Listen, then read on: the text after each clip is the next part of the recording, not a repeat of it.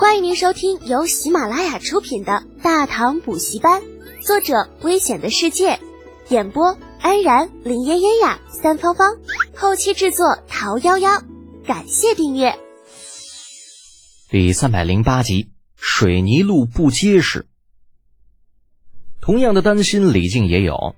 吃过晚饭，趁着李浩还没有休息，将他叫到了身边。德全呐，明天你觉得会有多少人来工地务工啊？嗯，应该不下五万吧。毕竟有了今天的例子，相信长安周围的百姓应该都知道消息了。李浩打了个哈欠，在工地上站了一天，虽然基本上大部分事务都有专人负责，但依旧是累得要命。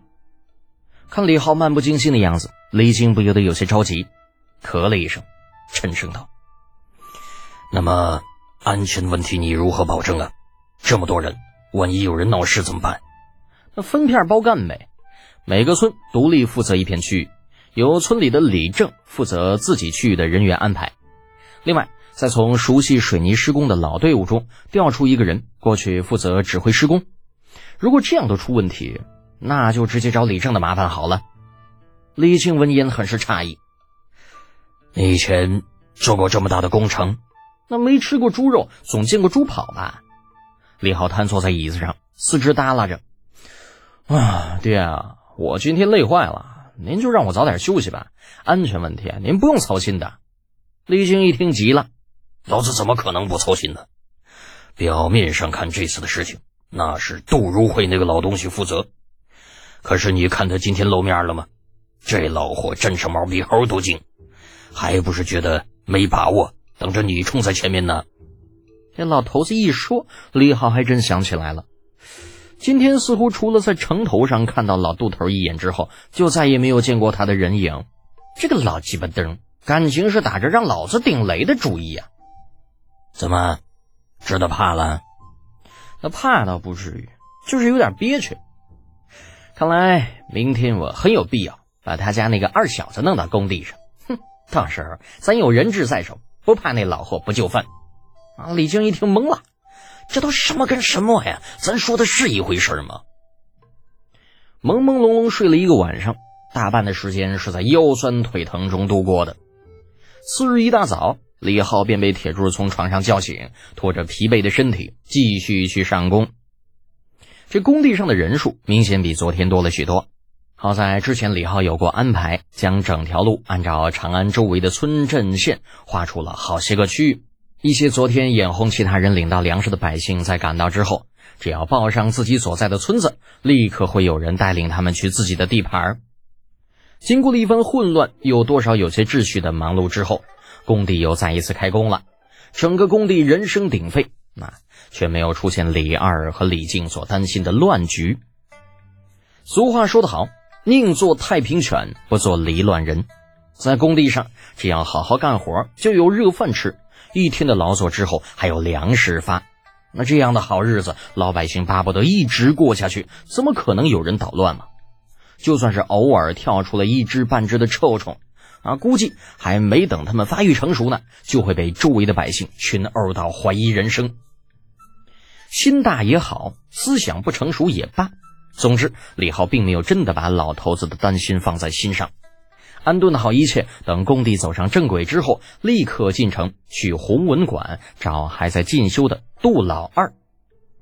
一番动之以情、晓之以理的劝说，哎，杜家老二杜和二话不说就跟着新朋友李浩去了城外的工地。理由很简单，不能让人小看了杜家。走在通往工地的路上，杜和有些忐忑。嗯，德简兄啊，你确定我爹知道了我来了这边不会揍我呀？你放心吧，杜伯伯知道了，表扬你还来不及呢。李浩口不对心的说着，他老人家是心怀天下之人，每日为大唐的黎民百姓操劳不停，为的是什么？还不是让百姓过得更好吗？你我虽然年龄不大，但却有一颗拳拳报国之心。值此国家危难之际，啊，巴拉巴拉巴拉，噼里啪啦，稀里呱啦，啊！杜和听的是两眼放光，拍着胸口，信誓旦旦：“德简兄，我懂了。我辈男儿当学班超、霍去病，为国为民，心怀天下，不可让一身的儒袍误了终身。”呃，李浩文也摸着鼻子，家伙这是刚刚好像吹的有点过火啊，把这小子给吹上头了。老子只是让他去当个监工而已，这怎么就跟那班超、霍去病扯一块儿去了？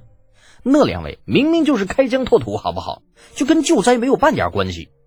不过算了，忽悠一个算一个，希望老杜能够受得了吧。城外的官道上，因为修路的关系，近十里的官道只余下一半可以通行，大量往来的商贾只能按照上午进、下午出的方式啊进出城门。很多错过进出时间的人们变得怨声载道的。这条官道明明好得很，你没事修它干什么呀？哼，那谁知道呢？可能是钱多的没处花吧。你没听说吗？这叫什么以工代赈？哎，说白了就是怕老百姓闲着没事干，故意找点事情让他们做。得了吧，我觉着就这样挺好的。人说白了就不能闲着。一闲着就喜欢胡思乱想，这样天天有事情做，还有粮食领，足以说明朝廷对这次蝗灾很重视。哎呀，嘘，都小声点儿，莫谈国事，这些事情不是我们应该讨论的。戏呀戏呀，将戏游行。一群错过了时间，被堵在城门口的商贾围在一起看热闹，望着一车车水泥被倒在地上。有工人们上前推开抹平，各自展开讨论。水泥路已经铺了近两里了，为了防止龟裂，已经修好的位置全部用草席盖着，时不时的还会有人在上面洒些水。与朝廷中那些个显贵相比，山谷们的消息明显落后许多，对于水泥路的认知也是不够的。在他们看来，以前那路啊就很不错了，虽然有些坑坑洼洼的，却并不怎么影响赶路。这重新铺路，它完全就没有必要。而且刚刚他们也看了那些个没有盖上草席的路面，那路啊根本就没有传说中的那么结实。人只要上去踩一脚，那地立刻就会陷下去，啊，在路面上留下一个深深的脚印子不说，还半天都不会复原。这怪不得已经修好的路要用草席给盖上。这家伙要是不盖上，被上面的人发现投入大量资金修出来的路，就这这么容易就被踩坏了，那修路的人一定没有啥好果子吃。奉诏进京述职的王元良坐在马车里面，目睹了水泥路被踩坏的一幕，眼睛不由自主的眯了起来，嘴角微微翘起。嘿，李德俭呐，李德俭，在登州的时候你如此不给老子面子，这回你这把柄落到老子手里了。